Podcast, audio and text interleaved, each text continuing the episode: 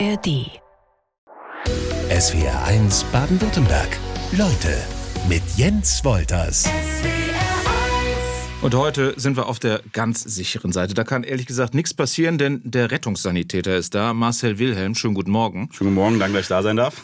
Sehr gerne. Und du bist, ähm, ich sag mal, sowohl auf der Straße als auch in der Online-Welt unterwegs. Das klären wir gleich auf. Wo ist es ungefährlicher für dich? Boah, kommt immer auf die Situation an, manchmal im Rettungsdienst, aber manchmal auch auf Instagram. er ist einer der bekanntesten Rettungssanitäter in Deutschland. Marcel Wilhelm ist zu Gast in SWRs Leute. Was macht dich so bekannt? Okay, schon mal eine sehr schwierige Frage am Anfang.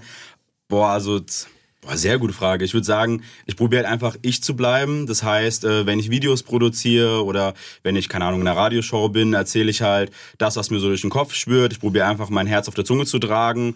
Und ich glaube, ich habe jetzt so ungefähr eine halbe Million Menschen, die mir auf Social Media folgen. Und ich glaube, das schätzen die halt einfach bei mir, dass sie halt das Gefühl haben, dass ich mich nicht wirklich verstelle, sondern dass ich primär erstmal Rettungssanitäter bin und dann, sage ich mal, Content Creator.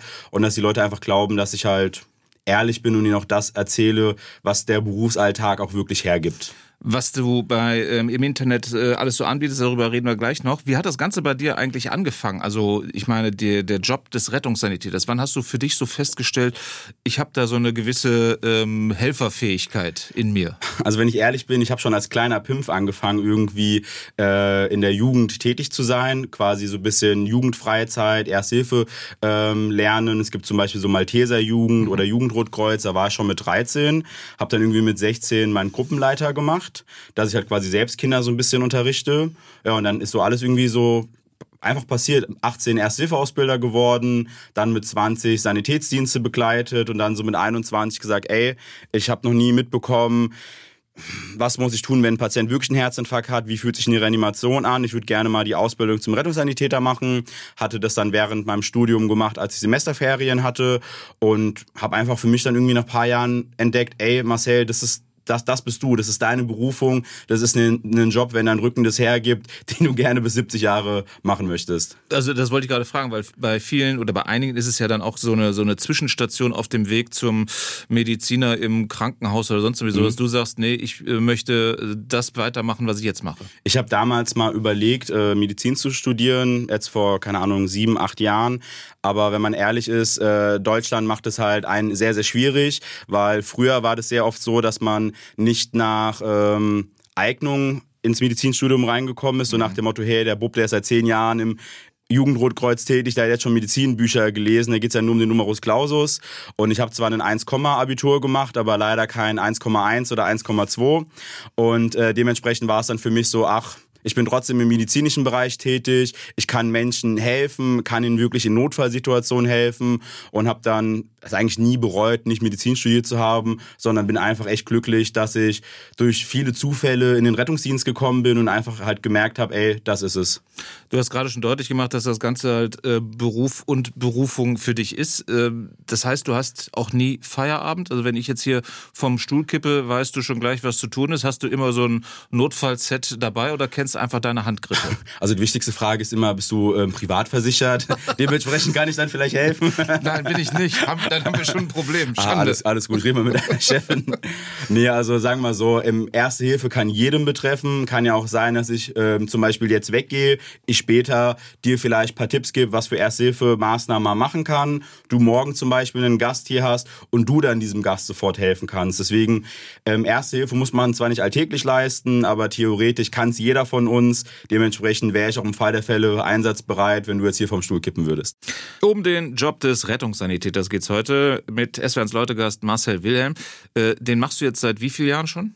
Also ich sag mal so in der Blaulichtfamilie bin ich seit ungefähr boah. In der Blaulichtfamilie, okay. Ja, wir haben, wir haben einen eigenen Namen für uns, ja. Gut. Würde ich sagen, seitdem ich so ein kleiner Pimpf bin, seit 13, äh, 18 Jahren mittlerweile, also wirklich echt sehr, sehr lang, seitdem ich ein Kind bin, aktiv im Rettungsdienst, sprich, wenn man zum Beispiel die 112 anruft, bin ich seit ungefähr sechs Jahren jetzt. Was, was sind denn dann deine Anfänge gewesen? Als Kind fährst du ja nicht auf einem ähm, Rettungswagen mit. Wenn man sich heimlich draufschleicht, eventuell. Glaube ich nicht. Eher weniger. Ähm, ich habe in der Jugend angefangen. Ich bin quasi Jugendrotkreuz, Jugendmalteser, so mit 13 reingerutscht. Habe dann erstmal geguckt, hier, ähm, wie klebt man ein Pflaster, ähm, okay. ähm, warum muss man den Notruf wählen und dann bin ich quasi dann groß geworden. Gruppenleiter, Ersthilfeausbilder, okay. Sanitätshelfer, Rettungsdienst. Aber jetzt klebst du mehr als nur ein Pflaster. Wie viele Tage am Stück ähm, arbeitest du so dann im Schnitt? Also wie kann ich mir das vorstellen? Und wie lang sind die Schichten? Also meine Schichten sind 24-Stunden-Dienste. Ich komme aus dem Raum Darmstadt bei Frankfurt, Oberramstadt, um genau zu sein. Ist eher ein bisschen ländlicher und ist immer kreuz und quer. Also im Regelfall habe ich als Teilzeitkraft 20 Stunden die Woche. Das sind bei mir im Monat ungefähr fünf bis sechs Dienste, die ich habe. Okay, und ähm, eine 24-Stunden-Schicht, die kann dann aber auch schon wirklich äh, einen schaffen. Also man muss halt wirklich sagen, das ist halt Rettungsdienst. Rettungsdienst ist kreuz und quer und kein Tag ist wie der andere. Es kann sein, dass man in 24 Stunden nur zwei Einsätze hat, wo man die liebe, süße Oma Erna vielleicht einfach nur, weil sie gestürzt ist, aufhilft äh, oder mal ins Krankenhaus bringt. Aber es kann auch logischerweise sein, dass man vielleicht irgendwie von einem Herzinfarkt zum nächsten geschickt wird, zu einem Schlaganfall oder auch im schlimmsten Fall vielleicht zu einer Reanimation. Aber die schönen Momente sind deutlich seltener. Boah, es ist wirklich, es ist wirklich kreuz und quer. Also ich würde schon sagen, es gibt immer mal wieder so Momente, wo man sich denkt, boah, schade, vor allem wenn irgendwie Leute den Rettungsdienst rufen für eine Sache, wo eigentlich nicht der Rettungsdienst notwendig wäre, wo man auch sagt, hier, wenn man ein Problem seit mehreren Wochen hat, wäre vielleicht der Hausarzt die erste Stelle und nicht um drei Uhr nachts, sage ich mal, der Rettungsdienst.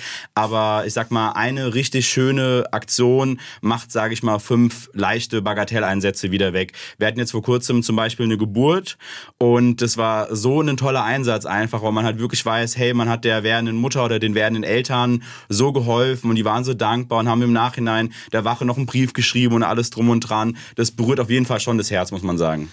Aber ich meine, das ist ja auch nur ein Beispiel, was deutlich macht, was ihr dann im Team für eine Verantwortung habt. Ne? Also entweder geht es darum, ein ähm, Leben auf die Welt zu holen oder eins zu retten. Ähm, das ist schon ordentlich. Ne? Also ich sag mal, die Kunst im Rettungsdienst ist es, ähm, fachlich sehr, sehr professionell zu sein und sich auf jede neue Situation schnell und gut einzuspielen, aber so, dass ähm, der Patient es gar nicht mitbekommt.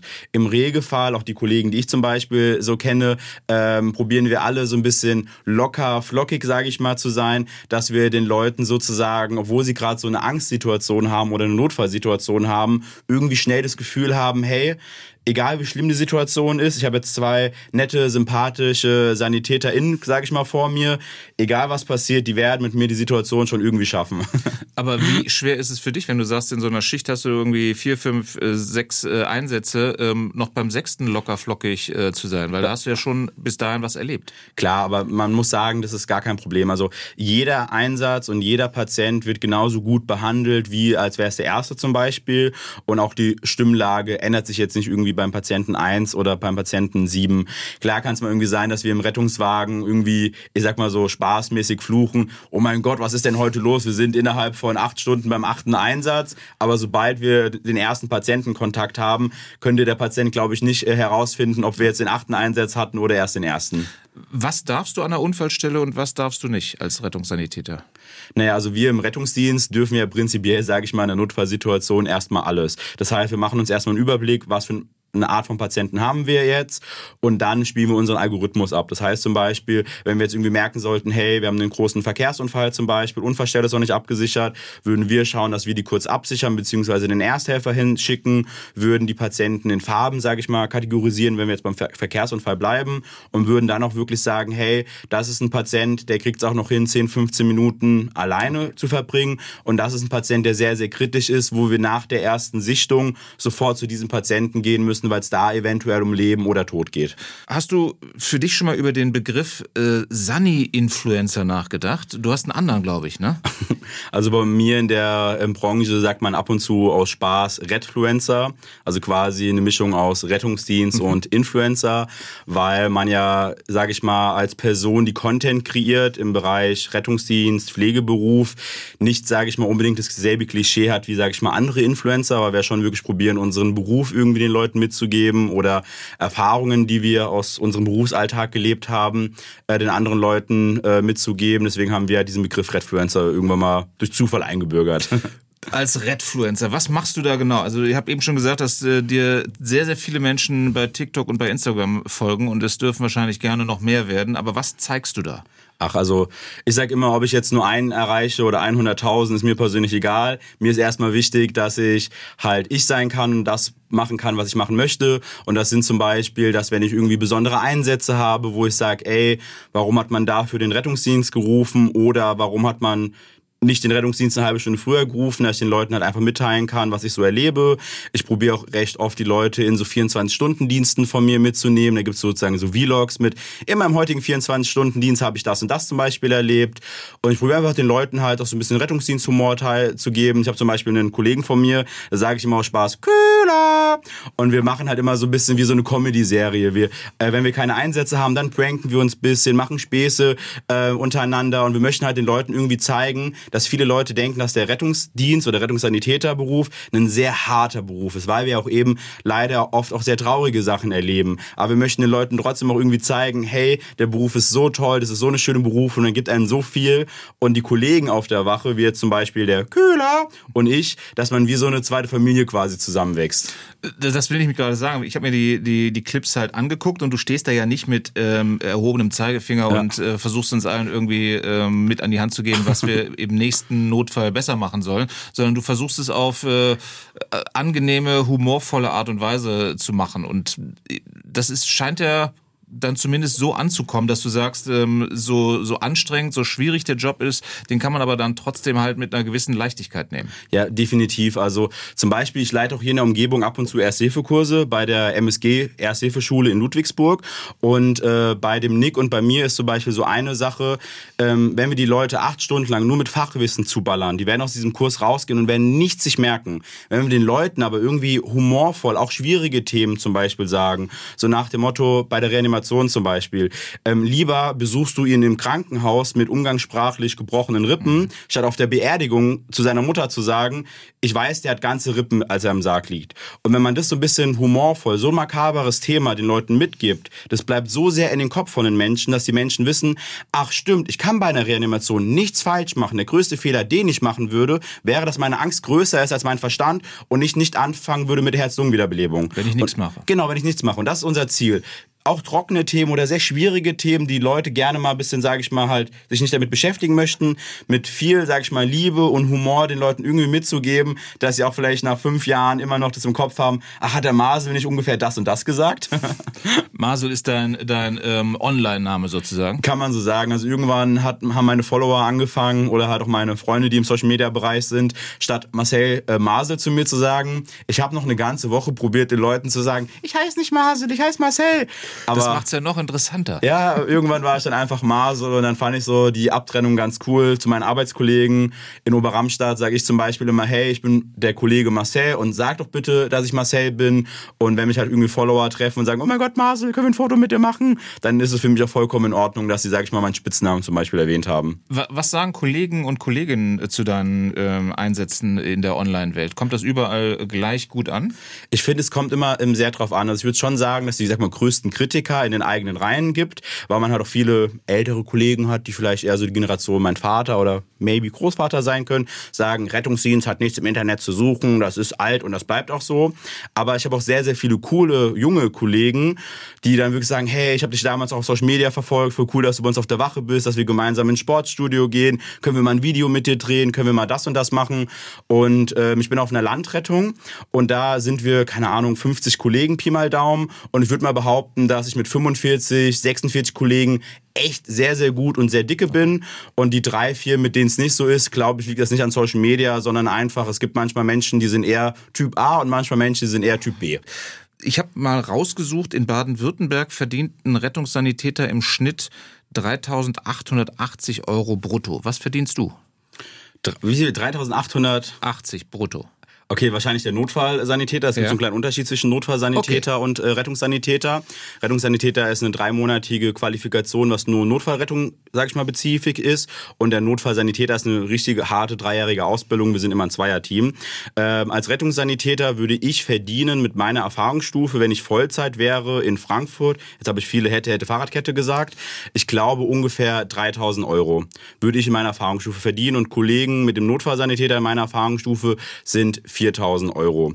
Da kommt netto mit Zulagen eigentlich schon mal mindestens seine 2000 Euro raus oder 2500 Euro. Ich würde sagen, im Vergleich zum Beispiel zu einer Friseurin, die auch einen sehr harten Job hat, auf jeden Fall, dass wir ein bisschen mehr verdienen oder besser verdienen. Aber man muss auch manchmal sagen, wir haben wirklich einen harten Job. Also bei uns geht's ganz oft um Leben und Tod. Wir haben manchmal körperlich und psychisch echt anstrengende Einsätze. Und wenn man da dann überlegt, okay, ist, sage ich mal, das Gehalt mit den körperlichen und psychischen Belastungen wert, da muss jeder für sich selbst es eigentlich entscheiden. Und du, du sagst ja schon, ähm, mit deiner Erfahrung verdienst du schon ein bisschen mehr. So, d- das Einstiegshonorar ist ja dann nochmal niedriger und da frage ich mich dann halt auch, ist das anlockend für, für den Nachwuchs? Ähm, ist das äh, reizvoll? Ja, aber genau deswegen gibt's ja Leute wie mich, die Social Media machen, damit es eben reizvoll ist. Also ich würde sagen, Rettungsdienst und Pflege, man, man, man übt die Berufe nicht aus, weil man sagt, boah, damit mache ich jetzt echt viel Geld. Da wird man, glaube ich, eher Radiomoderator oder sowas werden. Genau, mit der Schubkarre fahre ich nach Hause. Aber ich würde einfach sagen, man möchte, also man hat einfach diese, diese Berufung halt. Und ganz ehrlich, es gibt so viele Menschen, die mit so einer Hackfresse morgens aufwachen und denken, boah, gar keinen Bock wieder auf die Arbeit zu gehen. Und dann verdienen die vielleicht 4.500 Euro oder so. Und dann denke ich mir, hey, holy moly, dann verdiene ich halt vielleicht 1.000 Euro weniger im Monat, aber habe einen der geilsten Berufe, den es für mich gibt. Klar, aber, aber im Rettungsdienst ist nicht alles irgendwie sonnig. Es gibt auch Schattenseiten, Überstunden, die man regelmäßig macht, eben diese körperliche und harte ähm, ähm, quasi Arbeit und auch, auch dass man den, mit dem Tod ab und zu konfrontiert wird. Aber ich würde trotzdem sagen, der Rettungsdienst ist super krass abwechsel, äh, abwechslungsreich und dass die sonnigen Seiten aus meiner Sicht im Regelfall eigentlich viel, viel stärker sind als die schattigen Seiten zum Beispiel. Aber liegt vielleicht auch so ein bisschen an deinem Gemüt, ähm, dass du das in mehr aufsaugst, das, das Positive und dass dir das einen, einen größeren Schub gibt, als sich das Negative eher runterzieht. Ja, 100 Prozent. Aber ich finde, es ist ja so eine Charaktereigenschaft. Wenn man morgens aufwacht und sagt, boah, ich hasse mein Leben, ich habe keine Lust mehr auf, äh, auf meinen Job zum Beispiel, ist ganz egal, ob man Banker ist, Radiomoderator oder Rettungssanitäter,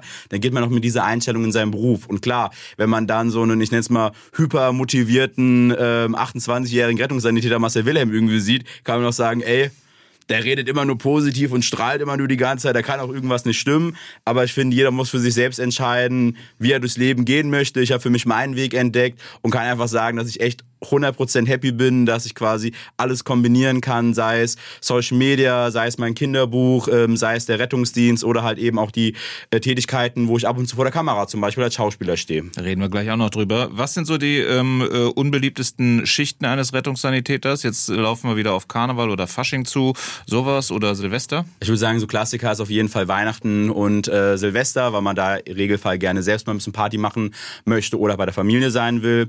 Karneval, Silvester ist immer echt, je nachdem, wo man fährt, zum Beispiel Innenstadt Frankfurt oder Köln, echt viel los. Da gab es auch echt viele Probleme in Berlin zum Beispiel äh, vor eins, zwei Jahren. Also ich würde sagen, immer die Schichten, die an einem Wochenende sind, wenn irgendwie eine große Veranstaltung ist, da weiß man eigentlich eher, dass man sich das Bett gar nicht beziehen muss für den Nachtdienst, sondern dass man da sowieso durchrollt. Angriffe auf äh, Rettungskräfte, also selbst einen Angriff erlebt, hast du sowas auch schon? Ähm, ich hatte jetzt noch nicht einen Angriff im Einsatz, wenn überhaupt nur ein bisschen verbal angegriffen, aber ich mache ab und zu so Spendenläufe, wo ich unter dem Motto Krebs kennt keine Kilometer, wie Forrest Gump, mehrere hundert Kilometer quer durch Deutschland laufe. Und da hatte ich vor zwei Jahren leider einen Überfall, wo jemand mich quasi zu Boden gerungen hat, als ich schon irgendwie 250 äh, Kilometer, 250 äh, Kilometer gelaufen bin. Und der hat mir dann quasi mein Portemonnaie und äh, sowas geklaut. Und da war ich halt in Rettungssanitäter-Uniform gewandert, weil ich halt das unter meinem Sp Spendenmotto halt mache. Das ist mir bisher so das Krasseste passiert. Das klingt allerdings krass. Ähm, eine, eine Kamera auf der Brust bei, deine, bei deiner täglichen Arbeit als Rettungssanitäter, würde das ähm, irgendwie helfen, um das zu dokumentieren oder ist es äh, dann schon wieder schwierig, dass du dann halt wirklich alles sehen würdest? Ich würde sagen, es ist sehr, sehr schwierig, weil wir auch eben bei den Patienten zum Beispiel ähm, sind und wir sind ja auch da immer in einem sehr privaten Umfeld. Ich bin zum Beispiel aktuell bei einem Fernsehformat, das heißt Lebensretter hautnah, da werde ich wirklich auf echt, echten Einsätzen begleitet. Und zum Beispiel eine Sache, die meinem Kollegen Mussi und mir super wichtig war, wir möchten jeden Patient gut behandeln. Das heißt, wenn wir merken, dass ein Patient mit den Kameras zum Beispiel nicht zufrieden ist, klar, es gibt einen Benefit, weil man halt quasi die Arbeit des Rettungsdienstes zeigen kann, aber das ist uns in dem Fall erstmal egal. Unser Patient soll sich wohlfühlen. Und dann hast du auch manchmal Patienten, die mit super glücklich sind, weil sie irgendwie wissen, die beiden müssen ja eigentlich relativ gut sein, sonst würden sie nicht mit einem Kamerateam begleitet werden. Oder es gibt halt Patienten. Oder sehr lustig. Oder so, I don't know. Und dann gibt es halt eben manche Patienten, die sagen, ah nee, können Sie die bitte ausschalten? Und dann sagen wir, gar kein Problem, wird nichts ausgestrahlt, wie können wir Ihnen gerade helfen?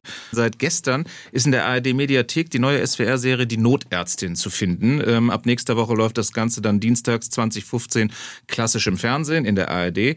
Und ähm, das Ganze spielt in Mannheim und SWR1 Leutegast Marcel Wilhelm, du warst was in beratender Funktion dabei, Ja. aber nicht nur alleine. Genau, ich hatte quasi so eine Dreifachfunktion am Set. Ich bin ja auch ab und zu als Schauspieler tätig und das fand dann die Notärztin relativ cool. Das heißt, sie haben auch dann mich quasi mit einer Rolle besetzt. Als Rettungssanitäter. Nein, weil sie haben was ganz Cooles sich überlegt und zwar einen sehr starken Kontrast. Sie haben, sie haben mich in eine Rolle besetzt, dass ich ein Gaffer war. Also, dass ich aktiv einen Einsatz quasi von der Feuerwehr mit der Notärztin, mehr will ich nicht spoilern, halt behindere, sage ich mal, und halt dann gaffe. Und da bin ich auch nicht lange zu sehen, ich glaube eine Minute oder so, ich glaube auch Folge zwei oder drei. Aber das fand ich halt ganz cool, dass ich halt, sage ich mal, mein schauspielerisch ich ein bisschen ausleben durfte, was echt sehr nice war. Aber dass ich ähm, trotzdem zwei Tage knapp am Set war und die mich auch immer wieder gefragt haben, hey Marcel, können wir das so machen, können wir das so machen? Ich bin jetzt in den letzten drei, vier Jahren bei verschiedenen Produktionen gewesen, wo so das Thema Rettungsdienst und Blaulicht, ähm, sage ich mal, betitelt wurde. Und ich kann dann jetzt eigentlich sagen, ich habe fast noch keine Produktion mitbekommen, die wirklich so viel Wert drauf gelegt haben, dass man nicht nur diesen Entertainment-Faktor hat mit interessanten Plot-Twist und sowas, aber auch dieses, hey, wir möchten wirklich den Alltag einer Notärztin zum Beispiel zeigen oder auch dem Rettungsdienst zum Beispiel. Und das war nicht abgesprochen, was Marcel jetzt hier gerade gesagt hat. Weil Meine als, ich, freie Meinung. als ich das nämlich gehört habe, es gibt eine neue Medizinserie, dachte ich, oh, noch so eine, braucht's die denn? Aber du sagst gerade, dass das halt ähm, einen etwas anderen Dreh hat. Ähm, wie sehr ähm, wird denn in dieser ähm, Serie tatsächlich deine Arbeit im Rettungsteam dann äh, abgebildet? Oder wie gut oder wie schlecht? Also ich konnte ja logischerweise mir nur die ähm, zwei Tage angucken, wo ich da war, aber ich wurde auch bei der Vorpremiere eingeladen, wo ich schon mal ein paar Folgen reingucken ähm, geguckt habe. Und wenn ich ehrlich bin, ich habe am Anfang gesagt, wo ich noch nicht die Szenen gesehen habe, okay, das ist jetzt erstmal ein Job wie jeder andere für mich, wenn man mich, sage ich mal, als Content Creator bucht. Das heißt, ich gehe da hin, ähm, spiele als Schauspieler und ah, ob ich mir das wirklich selbst angucke, ich weiß nicht. Und als ich dann die ersten, bin ich ehrlich, und als ich die Das ersten... darfst du sein, das solltest du sein. Und als ich die ersten Folgen mir angeguckt habe, habe ich richtig gemerkt, boah, ist ja voll gut produziert und ah, das, das kenne ich aus meinem Berufsalltag und wow und habe mich dann selbst ertappt, dass ich halt schon sagen würde, dass die Serie so gut produziert wurde, dass man es auch als Rettungssanitäter die gut angucken kann, weil es eben nicht wieder eine typische Medizinerserie ist, wie du es gerade erwähnt hast, sondern man wirklich gemerkt hat, dass die Produktion sich da echt viel Mühe gegeben hat und ich konnte mir leider von den sechs Folgen bisher nur drei angucken, aber ich kann jetzt schon einen kleinen Finger geben. Ich werde mir auch nochmal Folge vier bis Folge sechs privat angucken. So nämlich. ähm, ich habe gelesen, äh, Hauptdarstellerin Sabrina Amali, ähm, die kann im echten Leben kein Blut sehen oder nicht so gut, sagen wir mal. Ähm, fällt ihr das irgendwie bei der Produktion auf die Füße oder sagst du, da gibt's eh nichts? Also ich würde sagen, sie ist eine sehr, sehr gute Schauspielerin ich habe sie auch ein bisschen privat kennengelernt. Super herzlicher Mensch und sie war schon manchmal off-cam, sage ich mal, so ein bisschen so, okay, da muss ich jetzt mal gucken, wie ich das spiele, vielleicht wegen dem Thema Blut und so, aber wirklich sobald die Kamera an war, würde jeder abkaufen, ey, das ist eine Notärztin, im Fall der Fälle will ich die in meinem Wohnzimmer zum Beispiel stehen haben. Geht dann leider nicht. Geht nur in der Serie die Das Notärztin. stimmt, das stimmt. Ähm, aber so dieser, dieser Faktor in so einer Serie, der dann ja auch gerne eine Rolle spielt, ist ja immer so ähm, Herzschmerz und ein bisschen Liebe. Ne? Kann sein, dass da auch ein bisschen Ja. was vertreten ist. Ne? Aber wie ist das, das frag ich mich, wie ist das denn in deinem richtigen Job? Ich habe jetzt vor kurzem ein Video produziert, da gibt es aktuell so einen Trend auf TikTok, ähm, der heißt, ähm, ich arbeite im Schichtdienst. Natürlich ähm, esse ich um 3 Uhr nachts, bla bla bla. Ähm, und da habe ich halt eine Sache gemacht, so, ich arbe wir arbeiten im Schichtdienst. Ähm, natürlich hatten wir auch schon mal was mit einem Arbeitskollegen. Und man muss sagen, das stimmt auch wirklich. Ich glaube, fast jeder, der irgendwie im Schichtdienst, Pflege oder Rettungsdienst arbeitet, hatte schon mal irgendwie eine kleine Be Beziehung oder einen Techtelmechtel mit irgendeinem Arbeitskollegen, weil man halt eben manchmal so viel auf der Arbeit ist und so eng mit seinen Kollegen arbeitet, dass man auch einen Kollegen viel privater kennenlernt, als wenn man nur irgendwie irgendwie Büro an Büro zum Beispiel äh, hängt. Und da kann es auch mal sein, dass da so ein bisschen Amor irgendwie ein bisschen tätig wird und so. Und weil man äh, den Job des anderen und die Herausforderungen des anderen dann auch ähm, eher versteht?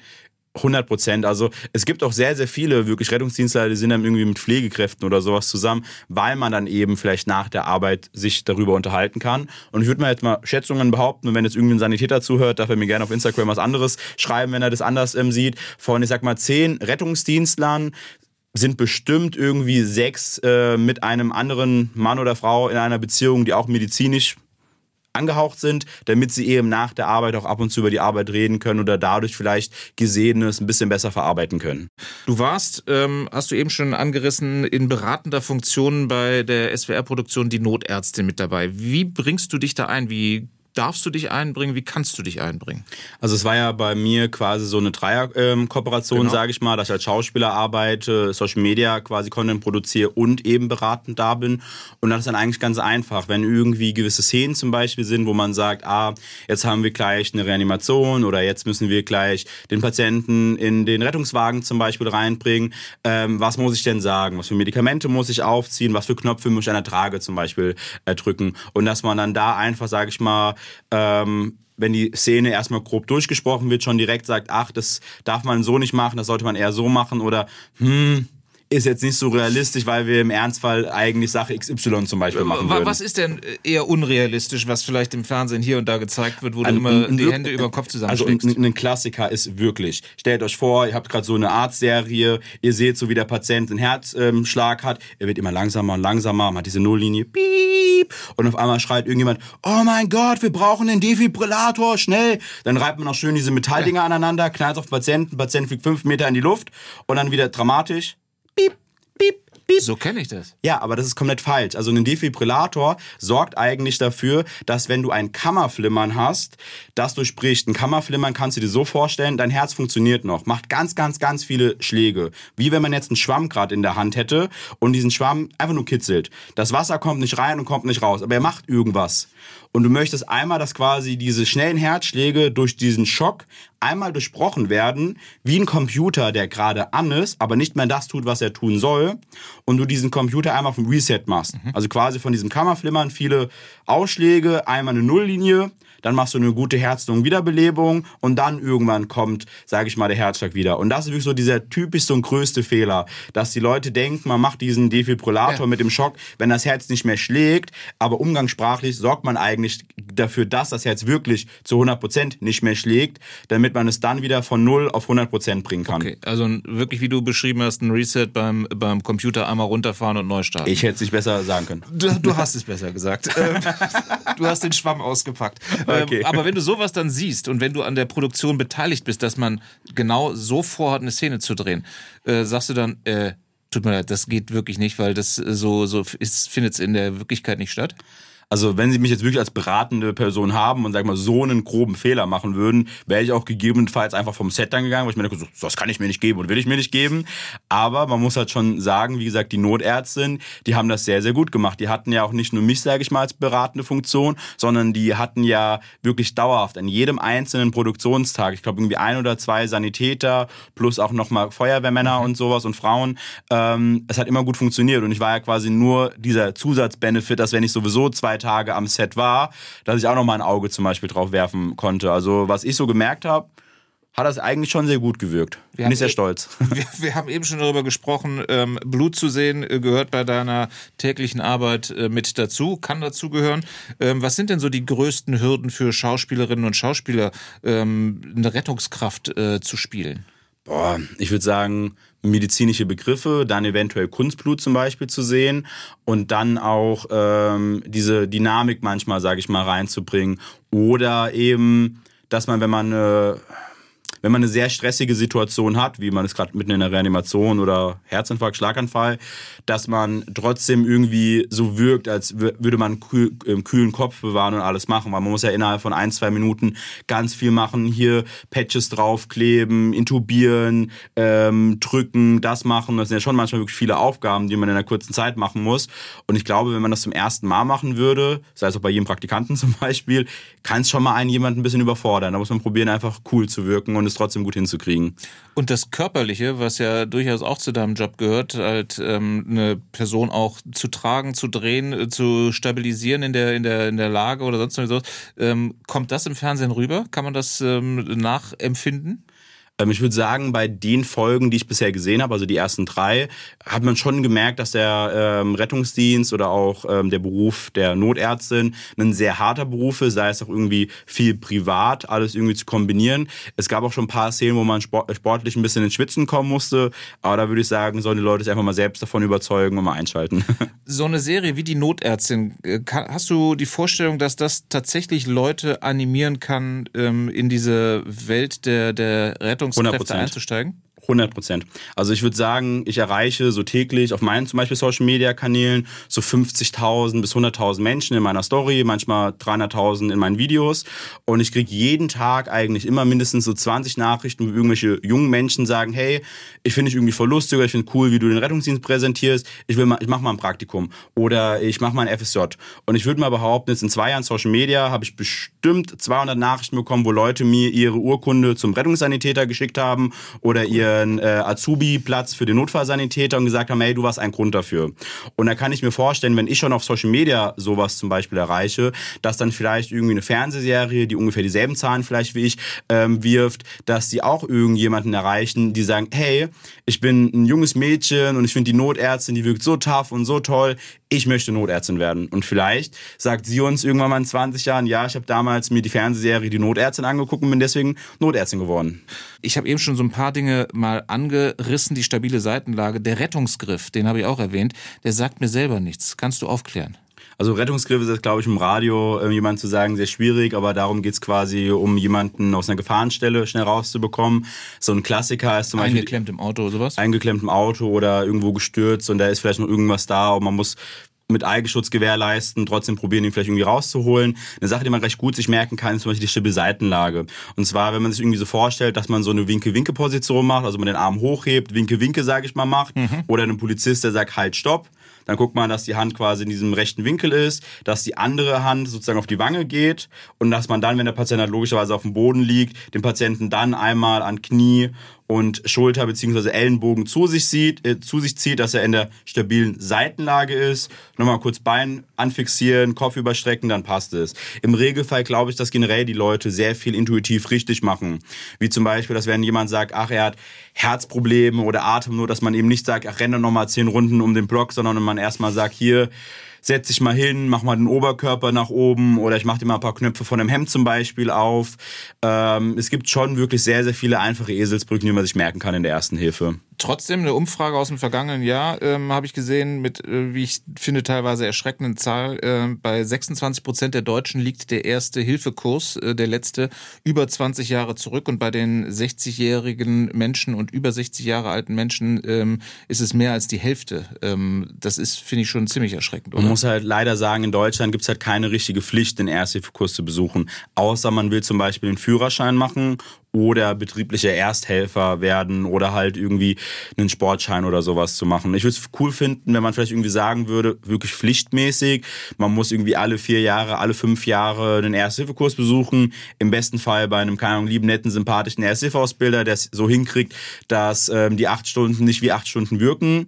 Und dann, wenn man ganz ehrlich ist, was wären jetzt zum Beispiel acht Stunden Ersthilfekurs alle vier, fünf Jahre im Vergleich zu, hey, ich wusste, wie ich eine Reanimation mache und habe deswegen jemanden Leuten das Leben gerettet und diese Person kann jetzt die nächsten paar Jahre Weihnachten mit seiner Familie zum Beispiel verbringen. Das stimmt. Es geht allerdings ja auch um grundsätzlichere Dinge. Da fällt mir dann zum Beispiel, haben wir auch oft in den Verkehrshinweisen die altbekannte oder vielleicht dann eben nicht altbekannte Rettungsgasse ein, äh, die dann immer noch nicht gegeben wird. Welche Erfahrung hast du da? mal so, mal so. Wir hatten manche Einsätze, wo wir super schnell durchgekommen sind, weil die Leute echt eine geile Rettungsgasse gebildet haben. Und manchmal hat man echt Situationen, wo man sich denkt, Herr, Herr oder Frau Autofahrer, wie kann es denn sein, wenn jetzt alle nach links fahren, dass genau Sie der Einzige sind, der mitten auf der Gasse nach rechts fährt und damit alles blockiert? Wenn jetzt zum Beispiel die Zuhörer auf ihre eigene rechte Hand schauen würden, gibt es bei der Rettungsgasse eine rechte Handregel. Wenn man zum Beispiel nur eine zweispurige Autobahn hat, also den Daumen und den äh, Zeigefinger, mhm. sieht man ja in der Mitte schon eine Lücke. Ja. Und das heißt, alle Autos, die links stehen, probieren soweit es geht nach links zu fahren, alle anderen, die rechts stehen, so weit wie möglich rechts. Und jetzt hat man noch einen weiteren Finger, also eine weitere Spur, dritte Spur, vierte Spur, fünfte Spur, genau dasselbe Prinzip. Die, die komplett links stehen, fahren links, alle anderen fahren so weit wie möglich rechts. Und eine Regel auch noch, wenn ihr schon merkt, dass der Stau sich bildet, probiert vielleicht jetzt schon mal eine kleine Rettungsgasse zu bilden, auch wenn ihr noch gar keine Einsatzkräfte hört. Kann ja sein, dass der Stau durch einen Unfall gebildet wurde. Und wenn das erste Einsatzfahrzeug durchfährt, bitte nicht die Rettungsgasse direkt wieder zumachen. Im Regelfall sind wir mal mindestens irgendwie vier, fünf Autos mhm. bei einem Verkehrsunfall zum Beispiel. Und kann, du kannst ja auch nochmal deutlich machen, wie entscheidend es sein kann, dass eine Rettungsgasse gebildet wird, dass du schnell an der Unfallstelle bist. Ja, 100 Prozent. Wenn man da, ähm, je nach Einsatz, entscheiden echt manchmal Minuten, vielleicht bei einem Schlaganfall zum Beispiel, ob der Patient vielleicht bleibende Einschränkungen hat oder eben nicht. Und wenn man sagt, hey, nur weil gewisse Leute die Rettungsgasse nicht bilden konnten, weil sie ihm nicht zugehört haben oder der letzte Ersthilfekurs vor 20 Jahren war oder irgendwas in der Richtung, hat man dafür gesorgt, dass man fünf Minuten später am Einsatzort war. Und das waren vielleicht genau die fünf Minuten, die hätten dafür gesorgt, dass ein Patient halt eben keine Einträchtigung hatte, nach zum Beispiel einem Schlaganfall. Du hast gesagt, äh, du willst eine schnelle Runde haben. Ich will ein Speeddate mit dir haben, so. ja. Sagen wir, du hast eins mit unseren Hörerinnen und Hörern. Michael okay. Schäfer aus Backnang hat geschrieben, ähm, dass er es sehr angenehm findet, dass du deinen Job mit äh, Humor und einer gewissen Leichtigkeit nimmst. Er hat vor zehn Jahren einen Erste-Hilfe-Kurs gemacht, auch bei einem ähm, Rettungssanitäter und das war eine kurzweilige Angelegenheit. Das deckt sich ja mit dem, was du halt auch vorhast, dass du sagst, du willst dein Wissen locker leicht vermitteln. 100 Prozent. Ich finde, es gibt nichts Besseres, als trockene Themen mit Humor irgendwie zu vermitteln, dass man im besten Fall noch zehn Jahre über etwas redet, was man im Ersthilfekurs gelernt hat und nicht eben einen Tag später schon wieder vergessen hat. Horst Slupik aus Filderstadt hat geschrieben und hat zwei Fragen. Die Fahrer der Rettungswägen, die äh, parken immer am Einsatzort mittig auf der vor dem Einsatzort verlaufenden Straße, obwohl vielleicht auch eine eventuelle Nutzung des Fußweges dadurch dann ähm, nicht mehr gewährleistet ist. Was kannst du dazu sagen? Ich weiß, dass so Situationen immer blöd sind und auch wenn man irgendwie ein paar Minuten zu spät zur Arbeit kommt, man muss immer überlegen, es kann auch manchmal sein, dass wirklich ein Notfall gerade da ist.